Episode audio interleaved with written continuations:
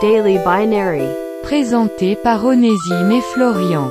Chaque jour, un brin de culture générale sur le monde digital.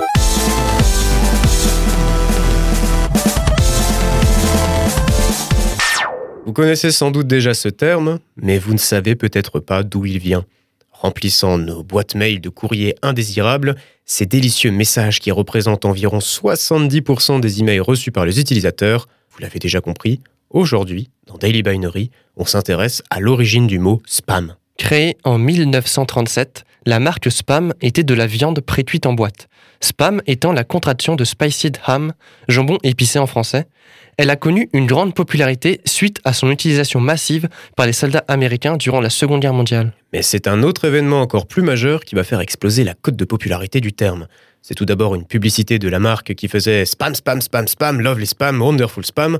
C'est officiellement le tout premier spam de l'histoire. La publicité sera ensuite parodiée par un groupe d'humoristes avant que des fans n'envoient les tout premiers spams. Des messages remplis d'un seul mot, répétés des centaines de fois. Vous l'aurez sans doute deviné, le mot spam. Le terme est finalement rentré dans le langage courant.